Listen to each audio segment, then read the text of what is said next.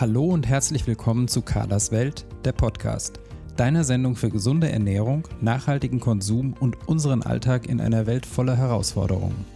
Hier geht es um gesunde Ernährung und die nötigen Hintergrundinfos, entspanntes Kochen im Alltag, ein stressfreieres Leben, Genuss und Spaß mit hochwertigen Lebensmitteln, um ein verantwortungsvolles Leben und um interessante Menschen, deren Projekte und Biografien. Viel Vergnügen mit der neuen Folge von Carlas Podcast. Ich begrüße dich zu unserer zweiten Folge der Miniserie zum Thema Schlaf.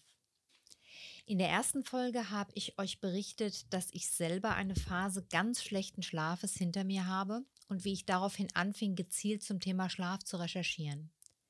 Ich habe erklärt, was Schlaf ist und warum er so wichtig für den Menschen ist. Und wir haben ein Interview mit Professor Dr. Knežinja Richter gehört, der Schlafmedizinerin aus Nürnberg.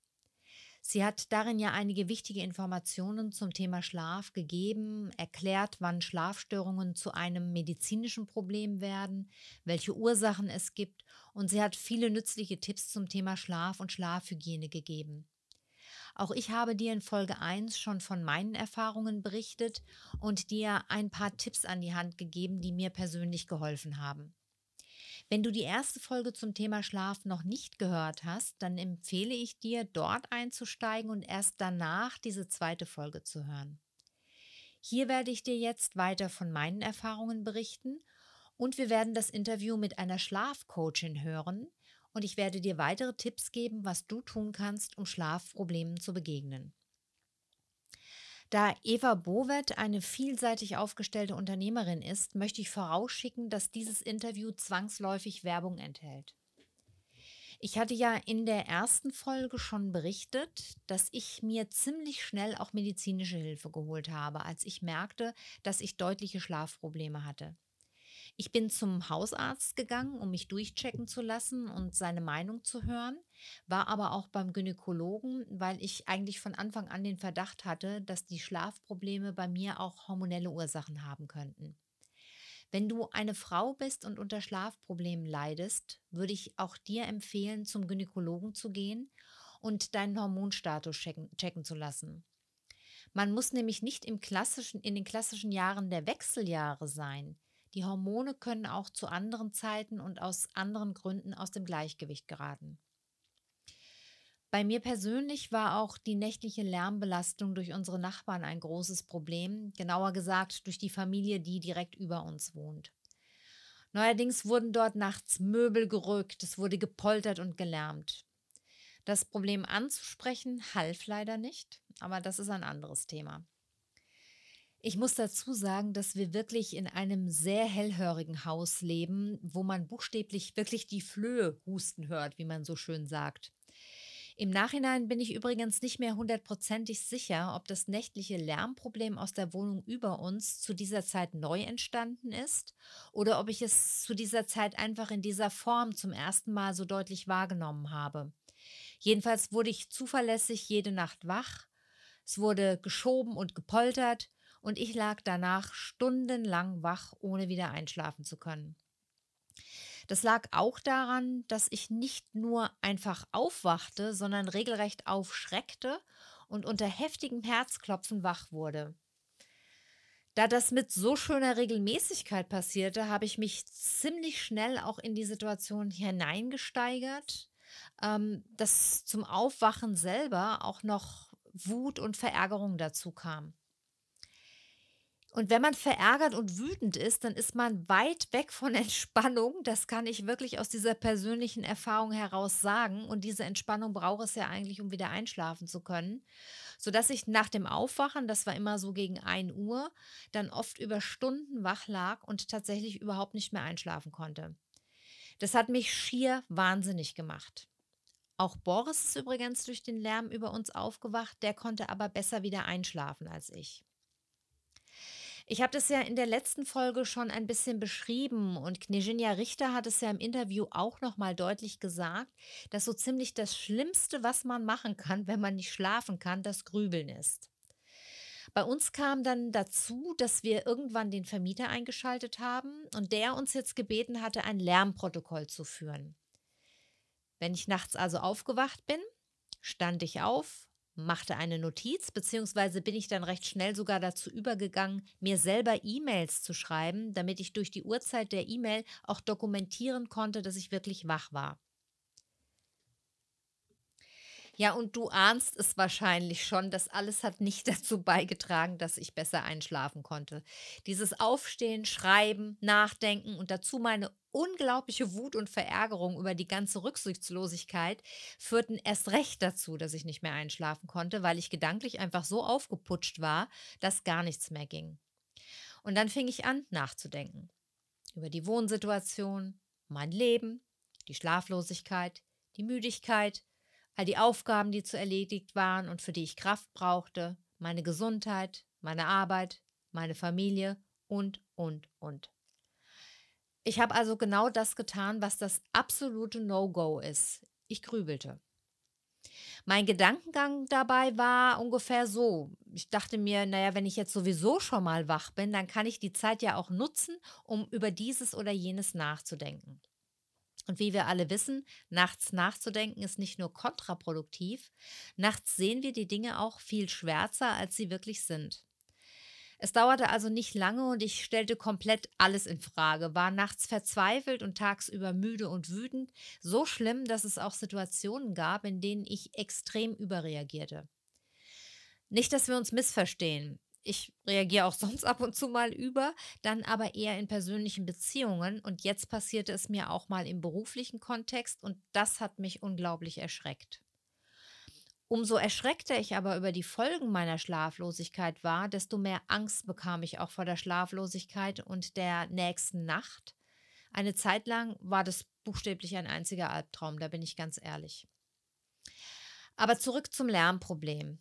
Neben dem Versuch, über den Vermieter zu erreichen, dass sich unsere Nachbarn wieder rücksichtsvoll verhalten, habe ich parallel auch versucht, eigene Strategien gegen den Lärm zu entwickeln. Klassisch natürlich erstmal durch die berühmten Ohrstöpsel.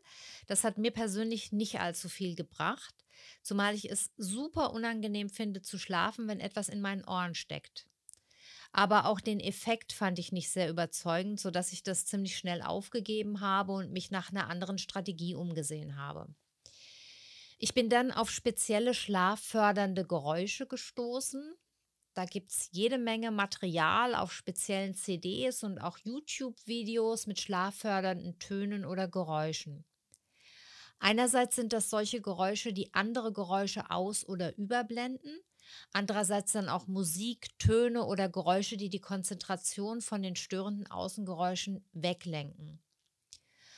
Das war, um es gleich vorwegzunehmen, für mich eine ganz große Erleichterung. Aber ich habe ja auch schon gesagt, dass die Lösungen für Schlafprobleme genauso individuell sind wie deren Ursache. Deshalb muss das nicht bedeuten, dass das auch für jeden anderen hilfreich ist. Wie ich schon in Folge 1 gesagt habe, muss man, das ist jedenfalls meine Erfahrung, einfach ausprobieren, was hilft und was auch angenehm genug ist, dass man es durchhalten kann. Im besten Fall ist es dann so, dass man sich abends schon auf seine akustische Einschlafhilfe freut und der Körper die Klänge und Geräusche dann auch ziemlich schnell mit Schlaf assoziiert. So war es jedenfalls bei mir und ich war unglaublich dankbar dafür, das entdeckt zu haben. Was die einzelnen Angebote angeht, ist ebenfalls meine Erfahrung, dass man sich so ein bisschen durchhören und ausprobieren muss, um herauszufinden, welche Geräusche oder welches Programm einem am besten hilft. Ich habe zum Beispiel häufig gehört, dass die Somnia-CDs sehr gut helfen sollen. Die werde ich euch auch in, die Shownotes, in den Shownotes verlinken. Und ich habe daraufhin eine der CDs ausprobiert und mir hat das Konzept leider nicht so sehr zugesagt, weil ich mich mehr wach gehalten als entspannt gefühlt habe. Auch wenn man die Rezensionen auf Amazon zum Beispiel anschaut, dann sieht man sofort, dass sie extrem unterschiedlich sind. Viele schwärmen regelrecht davon und andere finden das Somnia-Programm genau wie ich als eher unangenehm. Hier ist es also tatsächlich auch wieder so, dass man für sich selber ausprobieren muss, welcher Typ man ist. Meine CD habe ich übrigens einfach gebraucht gekauft und man findet sie auch immer mal wieder über eBay Kleinanzeigen oder Amazon bei den gebrauchten, gebrauchten Angeboten, sodass ich für eine relativ überschaubare Investition einfach ausprobieren konnte, ob ich der Typ bin, der auf solche Programme anspricht. Auf jeden Fall sind das ganz ausgetüftelte Kombinationen aus Geräuschen und Tönen in Verbindung mit Musik, die bestimmte Hirnwellen anregen und so schlaffördernd wirken.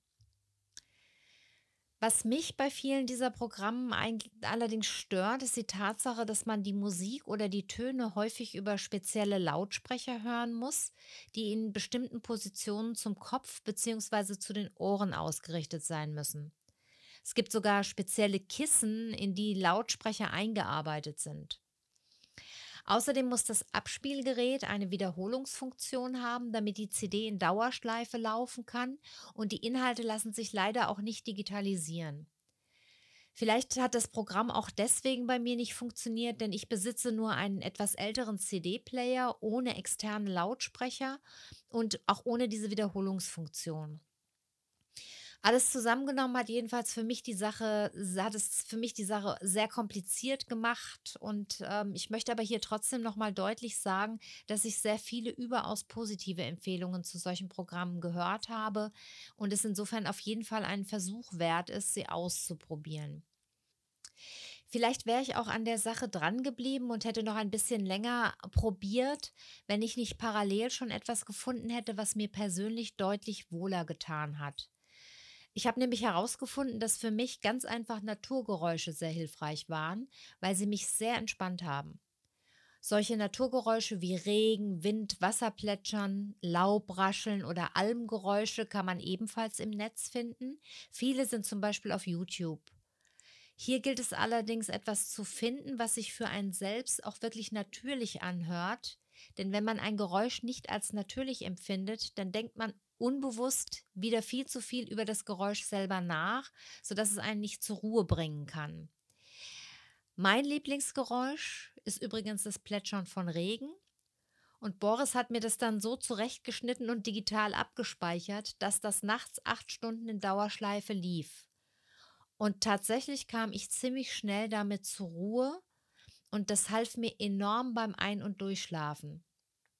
Abends habe ich mich dann schon richtig auf meinen Regen gefreut und damit war genau das erreicht, was ich erreichen wollte, dass ich nämlich keine Angst mehr hatte, schlafen zu gehen, sondern einen Anker hatte, um zur Ruhe zu kommen. Also einen Anker, den mein Körper und mein Geist mit Schlaf verbunden haben. CDs mit Naturgeräuschen gibt es natürlich auch im Buchhandel. Für mich war es wichtig, dass diese Geräusche nicht mit Musik unterlegt sind. Ein anderer mag das aber sogar als angenehm empfinden. Zusätzliche Musik war mir schon wieder zu viel und ich empfand das als ablenkend, aber auch das ist natürlich von Mensch zu Mensch komplett unterschiedlich. Was in diesem Zusammenhang auch interessant ist, ist das sogenannte weiße Rauschen, mit dem viele akustische Schlafprogramme arbeiten. Das ist eine Möglichkeit, Wahrnehmungsprozesse zu fokussieren. Das weiße Rauschen wirkt beruhigend und entspannend. Auch dazu hatte ich mir einige Sequenzen angehört. Man findet da auch eine Menge auf YouTube. Ich hatte das dann aber nicht weiter verfolgt, weil ich mit meinen Regengeräuschen schon sehr zufrieden war. Aber möglicherweise ist das für den einen oder die andere von euch auch nochmal ein ganz wichtiger Hinweis. Das weiße Rauschen ist ein Rauschen in einem bestimmten Frequenzbereich. Das wird zum Beispiel auch zur Lärmbekämpfung im Bereich der Tinnitus-Therapie eingesetzt. Lärm und andere Störgeräusche werden nämlich subjektiv als weniger laut und störend empfunden, wenn man sie mit weißem Rauschen überlagert. Insofern ist es also ideal, um Störgeräusche auszublenden. Wenn du unter Schlafproblemen leidest und den Eindruck hast, dass das vielleicht an Außengeräuschen auch mitliegen könnte, dann kannst du hier auch noch mal gezielt schauen. Ich selber habe jetzt also abends immer meinen Diffusor angemacht und mein Regenplätschern, das Licht aus und konzentrierte mich auf den Duft der ätherischen Öle und das Plätschern des Regens, anstatt durch meine endlos grübelnden Gedanken wachgehalten zu werden. Das war nach den vielen verzweifelten Tagen und Wochen echt eine Wohltat, denn jetzt konnte ich meine nächtliche Schlafbilanz schon mal deutlich positiv beeinflussen. Statt wie zuvor vielleicht zwei bis vier Stunden zu schlafen, war ich jetzt meist bei mehr als fünf Stunden. Denn selbst wenn ich nachts wieder vom Lärm aus der Wohnung über uns aufgewacht bin, plätscherte ja immer noch mein Regen und ich konnte mich darauf konzentrieren und wieder einschlafen.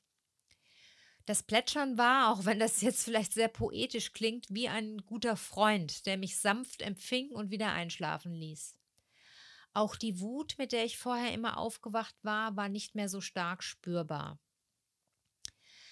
Natürlich haben auch die Regengeräusche mein Schlafproblem nicht komplett gelöst, aber es war ein sehr deutlicher Schritt in die richtige Richtung und eine echte Erleichterung zu wissen, dass ich etwas gefunden hatte, was mich entspannte.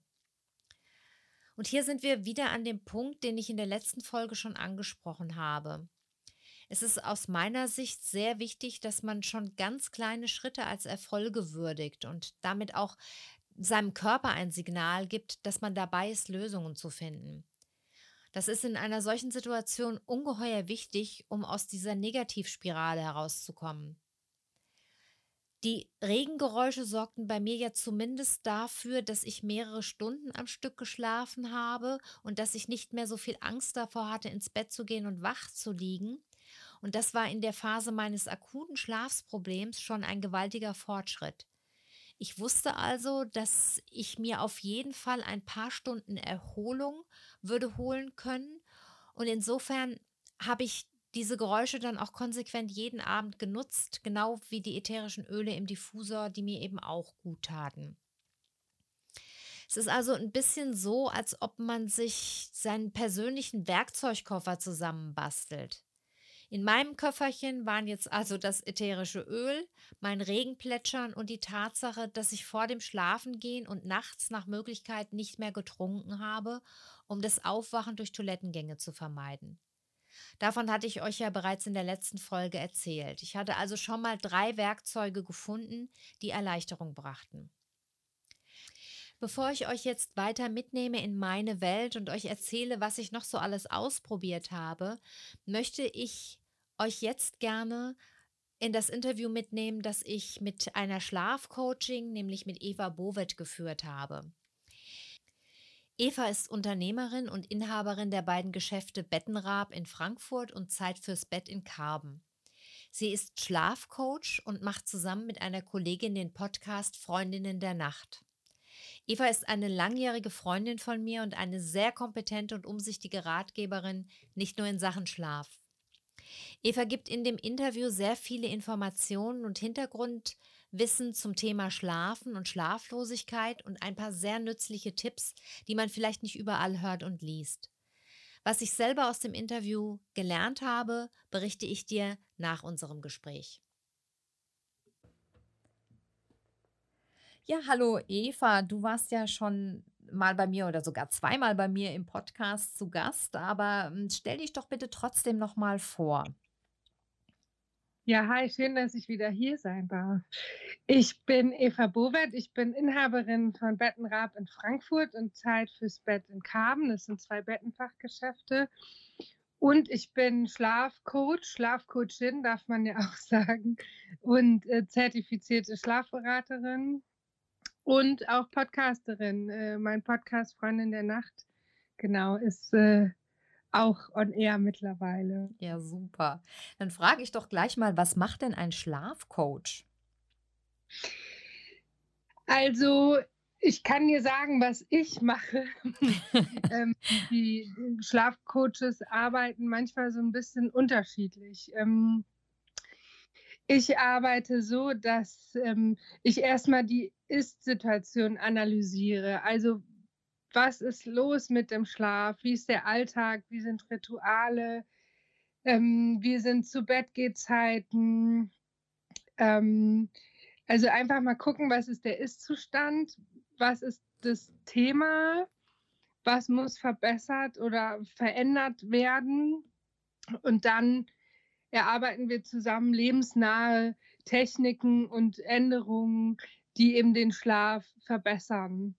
Ähm, das können einfach Änderungen der, der Rituale sein. Ja, ich sage immer so schön, die letzten Monate haben wir alle irgendwie toll dazu nutzen können, anstatt uns für den Abend in der Bar fertig zu machen, uns für den Abend im Bett fertig zu machen. Und damit meine ich überhaupt nichts, äh, was mit Liebe machen zu tun hat, sondern einfach mal für sich selber. Ne?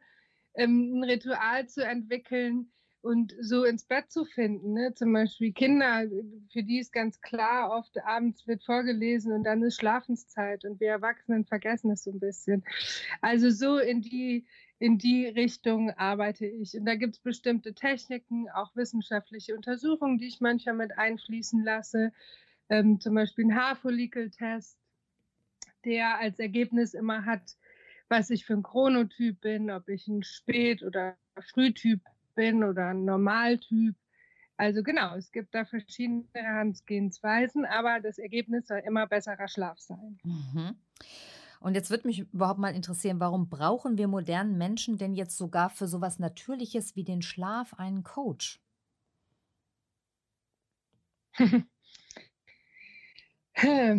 Also ich glaube, wir verlieren manchmal die Verbindung zu uns.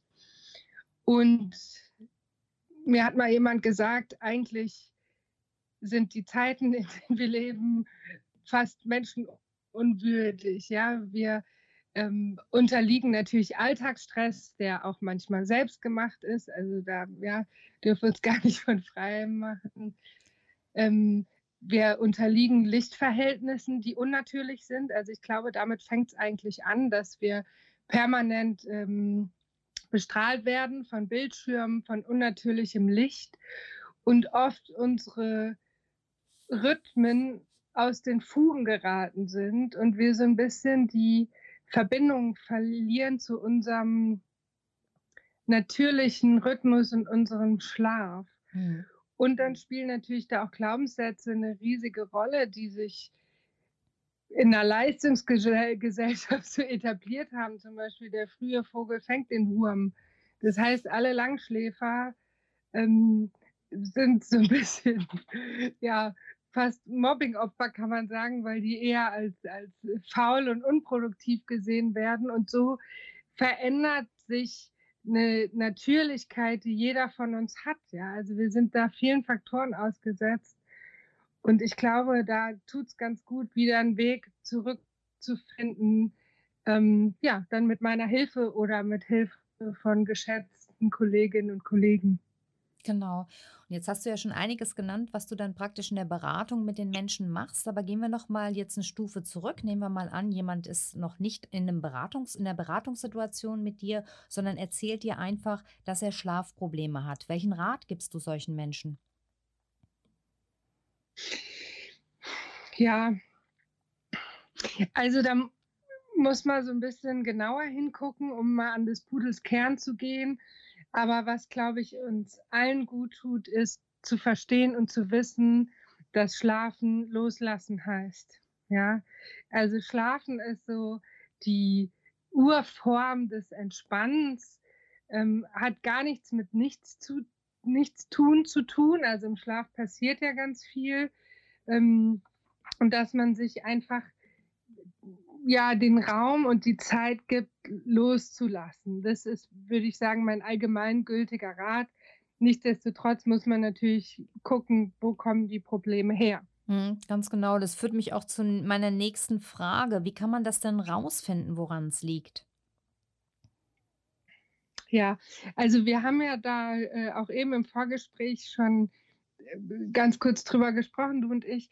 Also ist immer so ein bisschen die Frage, ist es denn ein, ein Schlafproblem oder ist es ein ganz anderes Problem, was meinen Schlaf beeinflusst?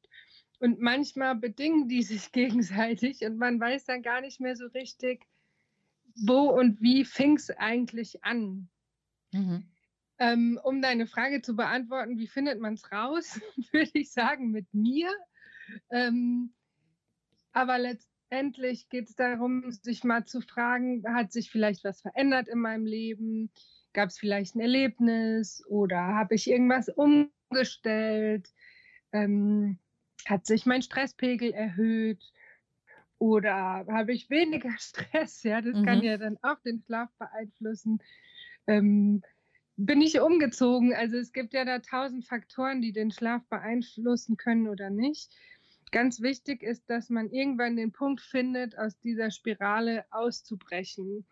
Und da ist Schlaf, ich sage das jetzt so gemein, ja, viele, die Schlafprobleme haben, werden das anders empfinden, aber Schlaf ist eigentlich der einfachste Weg, da auszubrechen. Ja, wenn ich ein Problem habe ähm, mit, mit Depressionen oder Vergesslichkeit oder wie auch immer, ne? also alle Auswirkungen, die schlechter Schlaf haben können, kann ich natürlich mich in Therapie begeben oder Medikamente nehmen oder wie auch immer. Aber den Schlaf zu verändern, kann ich heute jetzt sofort. Mhm. Ja, nicht jetzt, sondern heute Abend, bevor ich ins Bett gehe. Und es ist eigentlich ein ganz guter Weg, da anzusetzen. Und wenn der Schlaf sich verbessert, verbessern sich oft auch die Themen, die ich vorher hatte. Mhm. Das heißt, um die Frage nochmal aufzugreifen, ich hatte ja gefragt, wie man rausfindet, woran es liegt. Das würde, würde bedeuten, dass man eine Analyse entweder alleine oder eben mit einem professionellen Schlafcoach machen muss, was eigentlich tatsächlich die Ursachen sind und da auch so ein bisschen weiter gucken muss als nur beim Schlaf selbst. Könnte man das so zusammenfassen? Ja, Mhm. danke, dass du meine langen, langen Ausführungen Nein, da, darum ging es mir. Ich wollte es nur noch mal irgendwie für mich äh, klarkriegen Ja. und äh, genau, ob ich das richtig verstanden habe. Ja. Jetzt gibt es ja zwei Fraktionen, ne, wenn es ums nächtliche Wachliegen geht. Wir reden mal nicht vom Einschlafen, sondern von dieser typischen Situation. Oh, das kann auch, muss mich, muss mich verbessern, es kann auch schon das Einschlafen selbst sein. Also man ist im Bett, ist entweder wach geworden oder kann erst gar nicht einschlafen und liegt jetzt da. Jetzt gibt es meiner Erfahrung nach ähm, zwei äh, Teams sozusagen das Team aufstehen und das Team liegen bleiben. Was rätst du den Menschen? Eher aufstehen und was anderes tun oder liegen bleiben und die Situation aussitzen oder ausliegen? Also, was wir alle wissen müssen und was, finde ich, auch schon Erleichterung bringt, ist zu wissen, dass wir alle nachts wach sind. Immer zwischen den unterschiedlichen Schlafphasen, die einen länger und die anderen kürzer. Das ist übrigens auch der Grund, warum ich mich an Träume erinnere oder nicht. Wenn ich zu kurz wach bin, verschwindet die Erinnerung. Und dann ist die Frage, was ich damit mache. Ne? Ich kann dann natürlich da liegen und denken, oh Mann, jetzt bin ich schon wieder wach und hoffentlich schlafe ich bald ein und ne, wie funktioniert das hier alles? Oder ich nehme es einfach hin, wie es ist. Ich würde zuerst versuchen, liegen zu bleiben und ähm, dann ein paar Techniken anzuwenden. Grundsätzlich geht es erstmal dazu, da eine entspannte Haltung zu dem Wachsein zu haben. Dann kann ich mir in meinem Kopf eine Geschichte überlegen. Ja, viele haben ja den Fernseher im Schlafzimmer. Ich mache es dann so, ich äh, habe den Fernseher im Kopf, ich überlege mir Geschichten, mache mir ein Gedankenkino und finde so über, über diese Geschichte wieder in den Schlaf. Man kann Atemübungen machen. Im Zweifel das klassische Schäfchen zählen. Ne? Atemübung ist nichts anderes, dass ich den Atem ähm, zähle, meine, meine, ähm, ja, genau, meine mhm. Atmung beobachte. Wenn das nicht funktioniert, dann bitte ich darum, tatsächlich aufzustehen, dass der Bett oder das Bett nicht verbunden wird mit einem Ort, an dem ich nicht einschlafen kann. Mhm. Also das Bett soll wirklich ein Ort des Schlafens sein und nicht unterbewusst damit verbunden sein, dass das der Ort ist, an dem ich nicht äh, pennen kann. Mhm. Und im Zweifel, was helfen kann bei diesen langen Wachphasen in der Nacht, ähm, das ist jetzt wirklich ein allgemeiner Rat, also da muss man dann persönlich auch nochmal gucken, ist äh, Schlafrestriktion, heißt den Schlaf verkürzen. Mhm. Das macht man übrigens auch bei Albträumen. Der Albtraum an sich ist gar nicht so das Problem, sondern dass ich mich an diesen schlimmen Traum erinnere. Und wenn ich die Wachphasen verkürze, erinnere ich mich nicht an den Albtraum. Ja?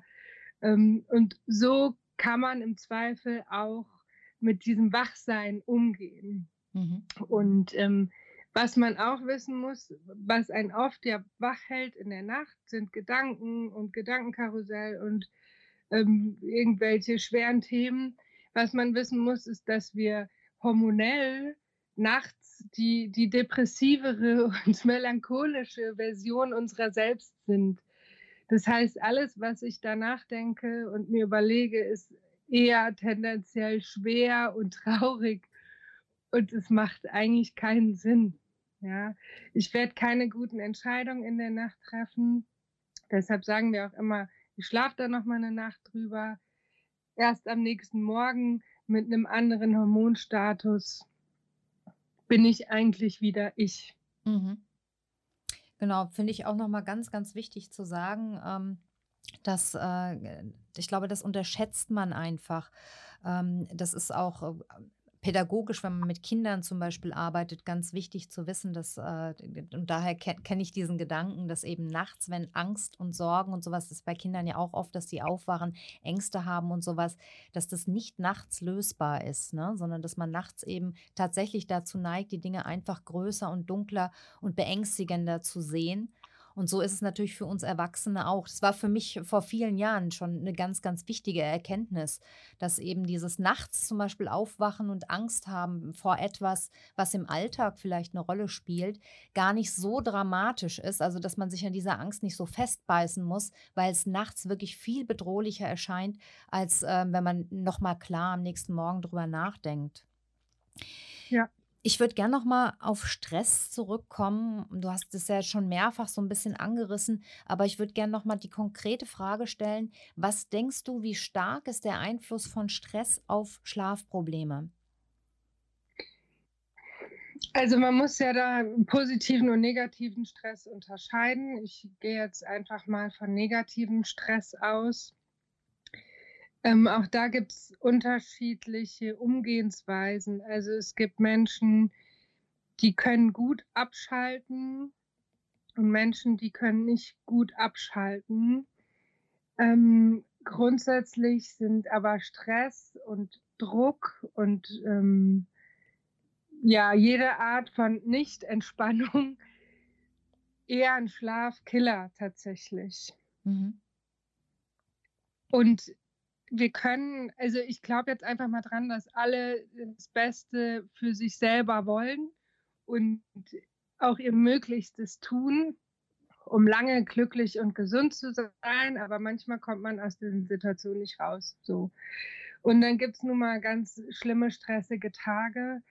Und dann muss man umso mehr auf sich aufpassen und sich vielleicht abends noch mal eine halbe Stunde extra nehmen, um einfach runterzukommen und gut in die Nacht, in den Schlaf zu finden.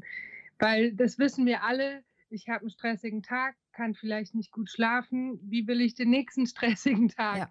Äh, gut bewerkstelligen? Dann treffe ich keine guten Entscheidungen. Und irgendwo muss ich anfangen. Das heißt, mir dann da nochmal eine extra Auszeit zu gönnen oder vielleicht mal ein sanftes Yoga zu integrieren in den Abend eine Blaulichtfilterbrille anzuziehen, ähm, damit meine Augen auch in den Schlaf finden. Also da muss man einfach genau noch mal gucken, wie ich dem entkomme. Ja. ja. Also das kann ich auch absolut bestätigen, eben, dass dieses, äh, vor allem diese Spirale aus nachts wach sein, dass der nächste Tag eben dann umso stressiger erlebt wird. Ja, das heißt, man ist ja auch in, nicht mehr in dem Maße belastbar und leistungsfähig, das heißt, es türmt sich, wenn man eh schon Stress hat, türmt sich eigentlich immer mehr.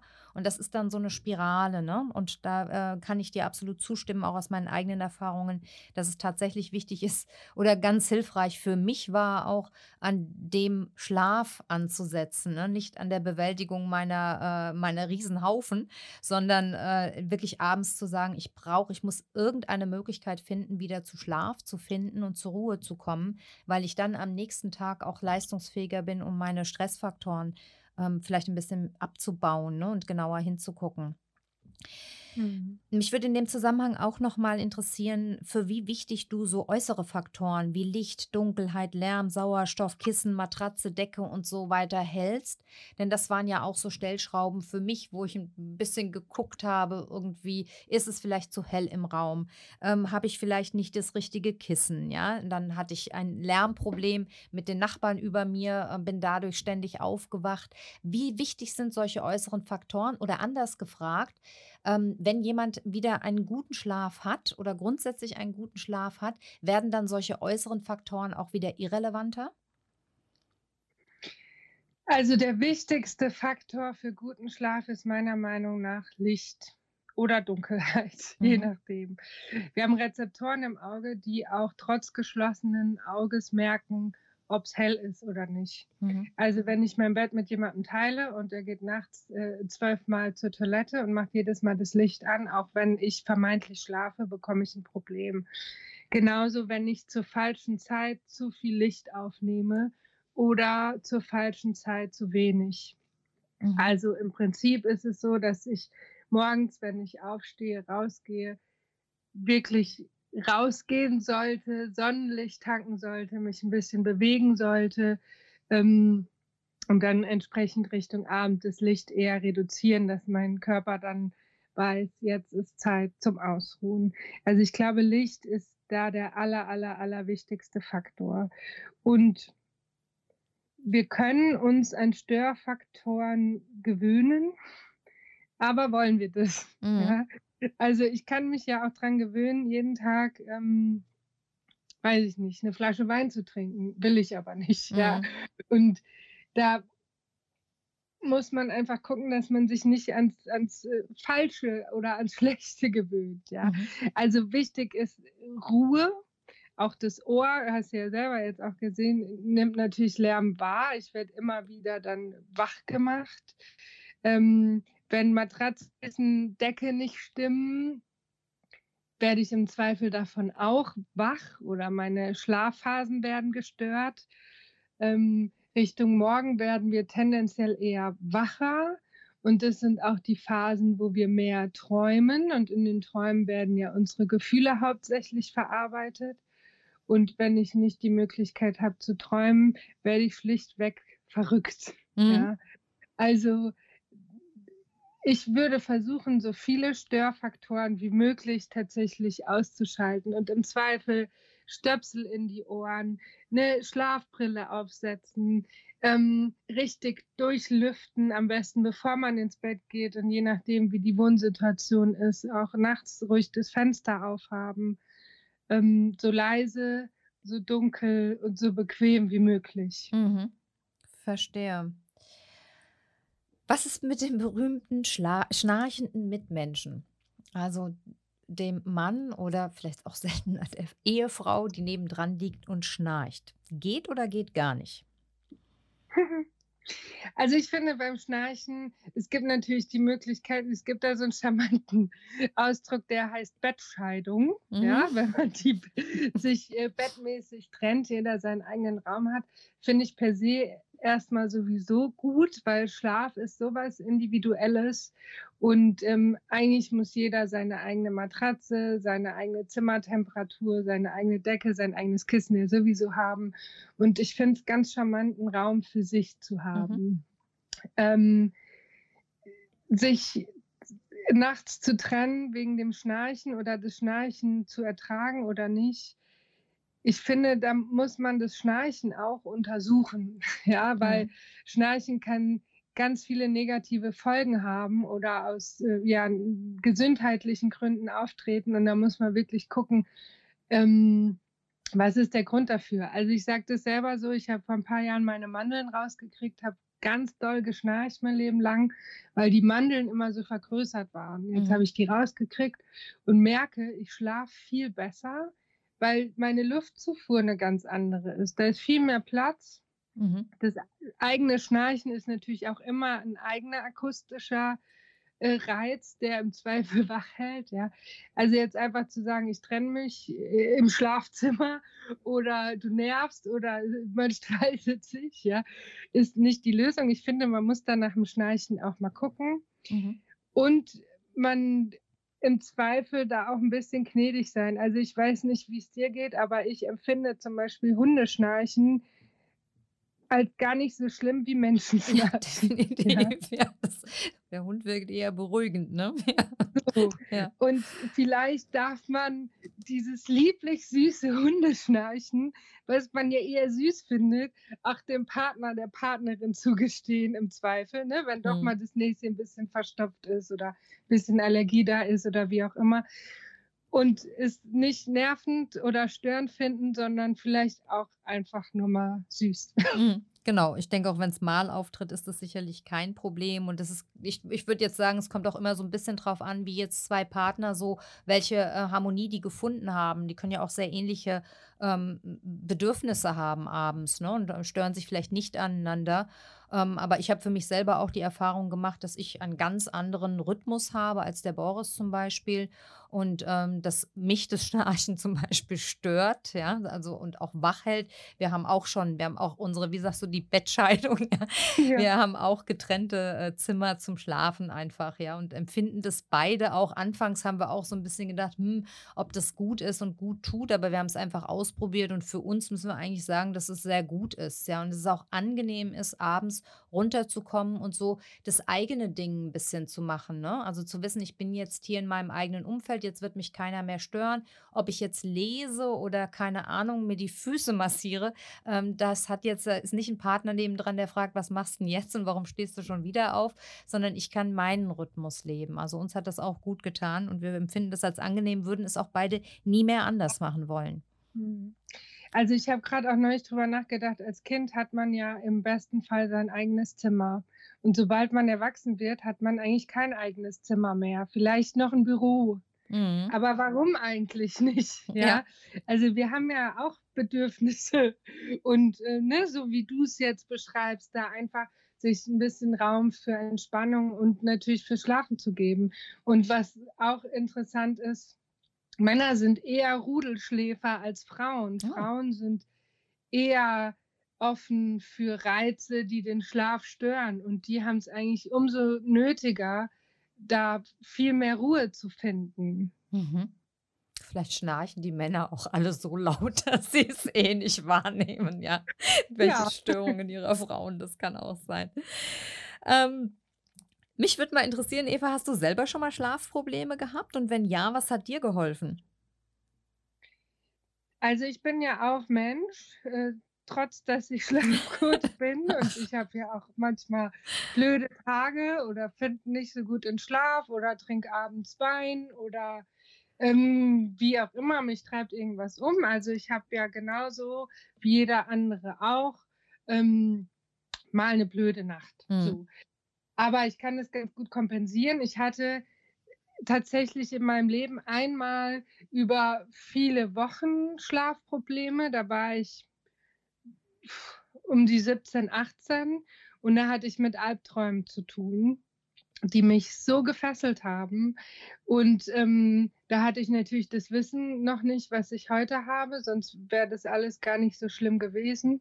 Und da hat mir tatsächlich ähm, die Homöopathie geholfen. Also ich kann dir gar nicht sagen, was ich da genommen habe. Ja, Kräutermischung, sage ich mhm. jetzt mal. Ähm, und das hat mir geholfen. Mhm. Genau. Jetzt stelle ich dir noch ein paar Fragen, die ich eigentlich allen meinen Interviewgästen stelle oder stellen werde und bin schon ganz gespannt, was du dazu sagen wirst. Was sind aus deiner Sicht die drei größten Schlafkiller? Also ich merke das ja in meiner Arbeit, im Umgang mit meinen Coaches. Ein Riesenproblem sind Glaubenssätze und Mindset, was den Schlaf anbelangt. Und da geht es genau darum, dass man fleißig sein muss, früh aufstehen muss, dass Schlaf eigentlich ein Zustand ist ähm, von Faulsein. Und das sind manchmal, mh, mm, ja, solche Glaubenssätze, die sich dann einbrennen, einprägen, wenn wir am meisten Unterstützung brauchen, und zwar mit Beginn der Pubertät. Also es ist ja so, dass Jugendliche, Babys auch, aber Jugendliche unheimlich viel Schlaf brauchen und da verschiebt sich so ein bisschen der Schlafrhythmus und ich kenne es ja, ich weiß ja, wie es ist, ja, da wird sich dann so ein bisschen Lust gemacht, dass ähm, Teenie A oder B um 4 Uhr mittags noch im Bett liegen. Es hat nichts mit Faulsein zu tun, sondern die brauchen es tatsächlich, ja. Mhm. Und manchmal brennen sich da so Glaubenssätze ein, die sich mit ins Erwachsenenleben durchziehen und dann stehen wir da und wissen eigentlich gar nicht mehr so richtig, wie viel können wir schlafen, was ist okay, was ist nicht okay, was erlaubt uns die Gesellschaft und so weiter. Mhm. Ähm, ich glaube, dass das echt ein Riesenproblem ist. Okay. Mhm. Das zweite Thema ist das Ignorieren des genetisch festgelegten Chronotyps. Es mhm. gibt ähm, mittlerweile Untersuchungen, dafür werden Haarfollikel untersucht und in diesen Haarfollikeln ähm, kann ich feststellen, wann ich Melatonin ausschütte. Und wenn ich Melatonin ausschütte, äh, sind zwei Stunden später beginnt idealerweise meine Schlafenszeit. So. Und es gibt Menschen, die haben eine Schlafenszeit von 10, Uhr abends bis 6 Uhr morgens. Es gibt Menschen wie mich, die schlafen typischerweise von 12 bis 8. Es gibt aber auch Spättypen, die schlafen von 1 bis 11. Ja. Und das zu wissen und das immer mal zu überprüfen, finde ich total wichtig. Und es ist auch eine Genetik, die von ihrem Aufbau auf unser Verhalten schließen lässt. Das ist was ganz, ganz Besonderes. Ähm, und diesen Chronotypen zu ignorieren, kann echt zu Schlafproblemen führen, weil ich zur falschen Zeit schlafe, zur falschen Zeit wach bin, zu Zeiten Leistung abrufen soll, die ich gar nicht in der Lage bin abzurufen, weil ich eigentlich noch schlafen müsste. Ähm, da spielt auch so ein bisschen die Schulzeit mit rein. Ja, es ist eigentlich fast ein bisschen Quälerei, dass alle Kinder morgens acht oder früher dann da erste Stunde Mathe schon loslegen müssen. Viele können das einfach nicht. Und mhm. viele Erwachsene können das auch nicht. Ja.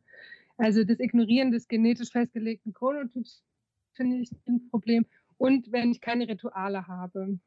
Wenn ich von der Couch und gerade noch vom Fernseher äh, gesessen in 30 Sekunden zum Bett laufe, mich dann da hinlege und denke, jetzt, jetzt schlafe ich.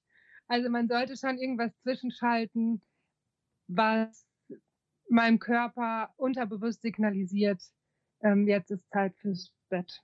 Mhm. Ja. Und was wären, ja gut, ich meine, insofern greift es ein bisschen äh, ineinander, deine drei ultimativen Tipps für guten Schlaf? Rituale ja. hätten wir jetzt dann schon also wieder an erster Stelle ne, als Tipp.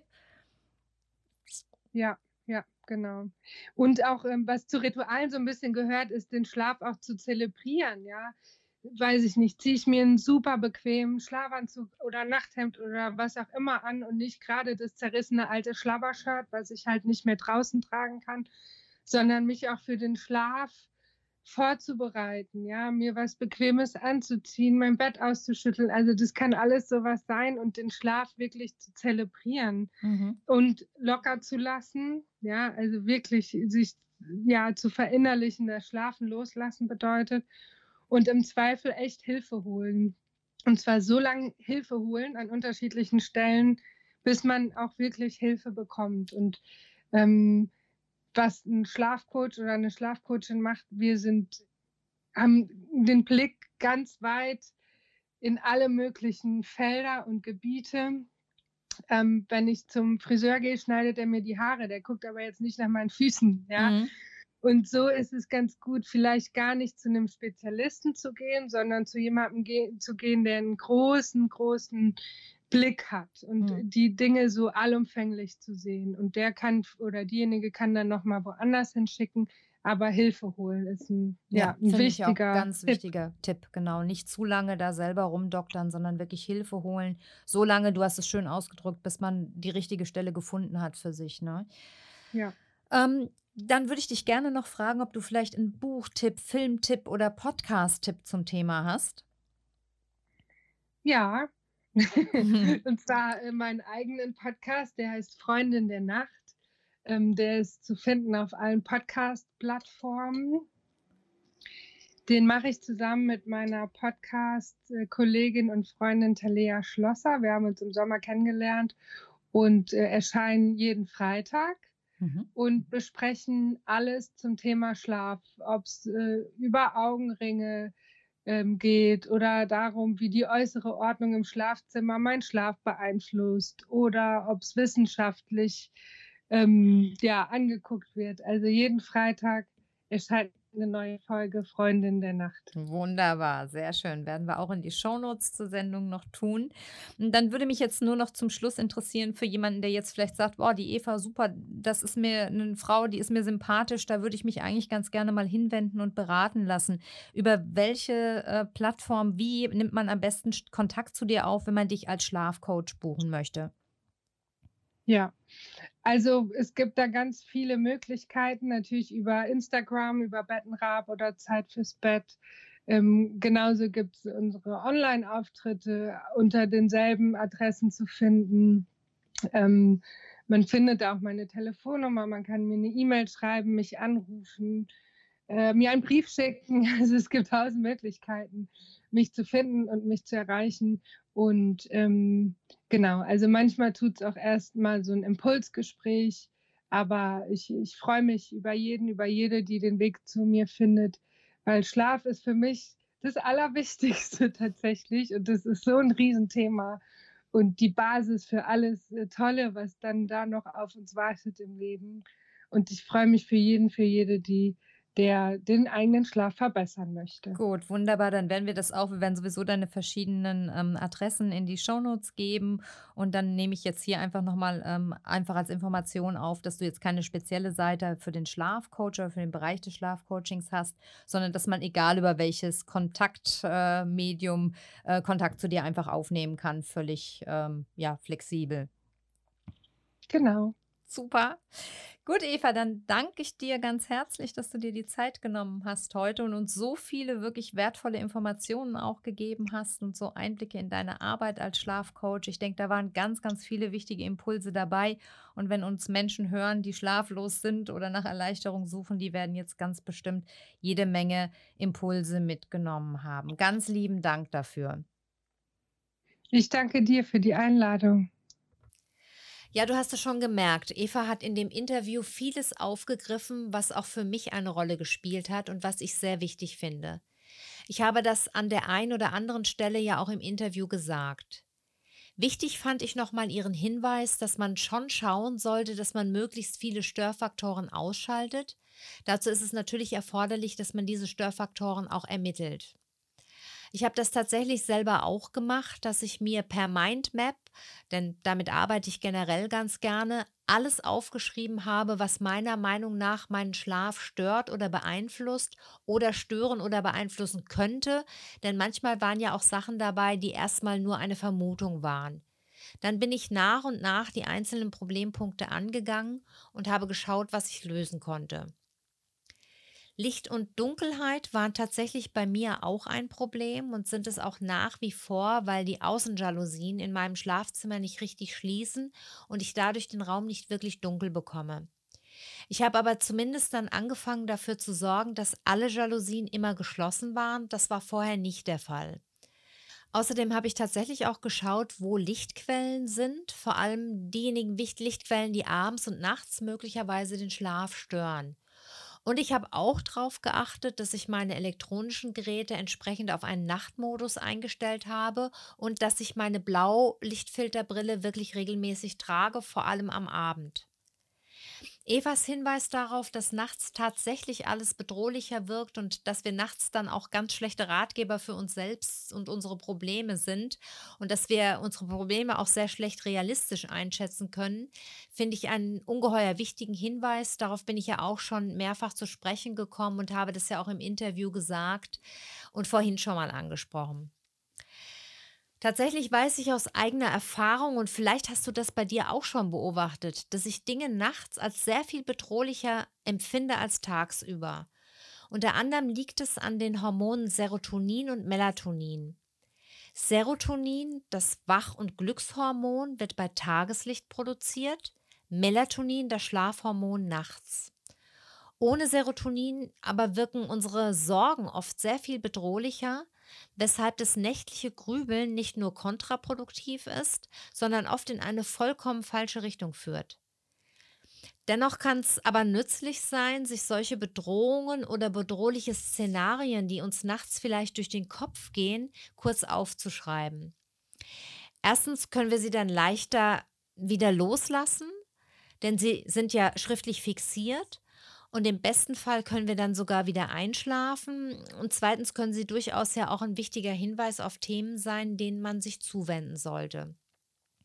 Ich kann zum Beispiel aus meiner eigenen Erfahrung berichten, dass ich zu einem Zeitpunkt, als wir in der Familie viel mit Krankheit und Tod zu tun hatten, diese Themen auch nachts zeitweise eine Rolle gespielt haben, dergestalt, dass mir plötzlich Horrorgedanken in den Kopf schossen, zum Beispiel wie mein eigenes Alter von Krankheit und Siechtum geprägt sein könnte. Entsprechende Ängste haben nachts wirklich bedrohliche Ausmaße angenommen, sodass ich völlig außer mir war vor Angst. sich dem tagsüber zu stellen und sich das auch nochmal in komplett wachen Zustand durch den Kopf gehen zu lassen, hat mir gut getan. Denn wir dürfen uns diesen Fragen ja auch tatsächlich stellen und überlegen, welche Konsequenzen das hat und wo man vielleicht auch vorsorgen müsste. Ich glaube dann, dass unsere Ängste immer auch ein Wegweiser sind.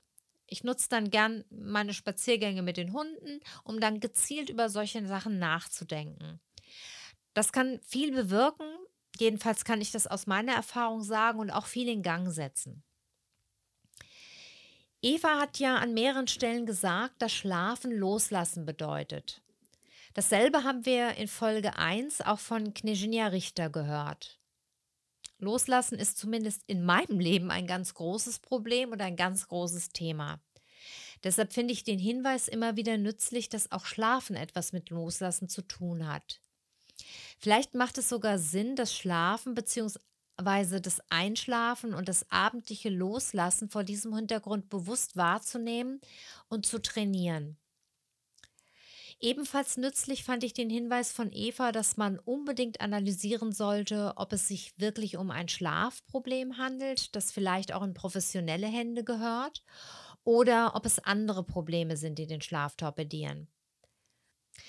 Das knüpft jetzt wieder an das an, was ich vorhin schon mal sagte, dass man diese Störfaktoren oder mögliche Störfaktoren und auch Gedanken zu den möglichen Ursachen am besten einmal notiert und den Dingen dann Schritt für Schritt nachgeht und überlegt, wo der größte Hebel sein könnte.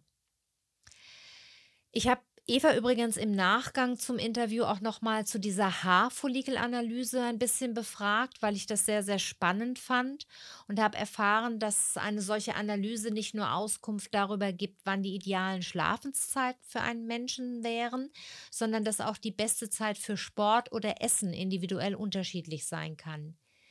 Diese Analysen basieren übrigens auf langjähriger Forschung von Professor Achim Kramer von der Charité Universitätsmedizin in Berlin.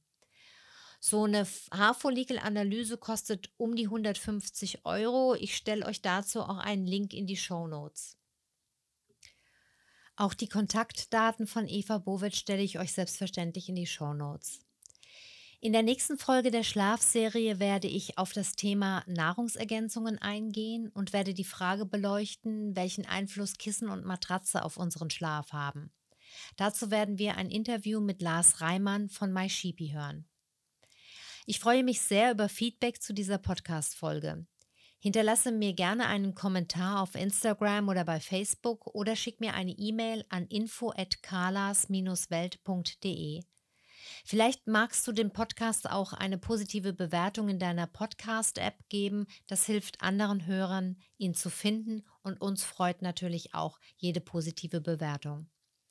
Ich wünsche dir eine gute Zeit und freue mich, wenn du bei der nächsten Folge zum Thema Schlaf oder einer anderen Podcast-Folge wieder dabei bist. Viele liebe Grüße, deine Carla.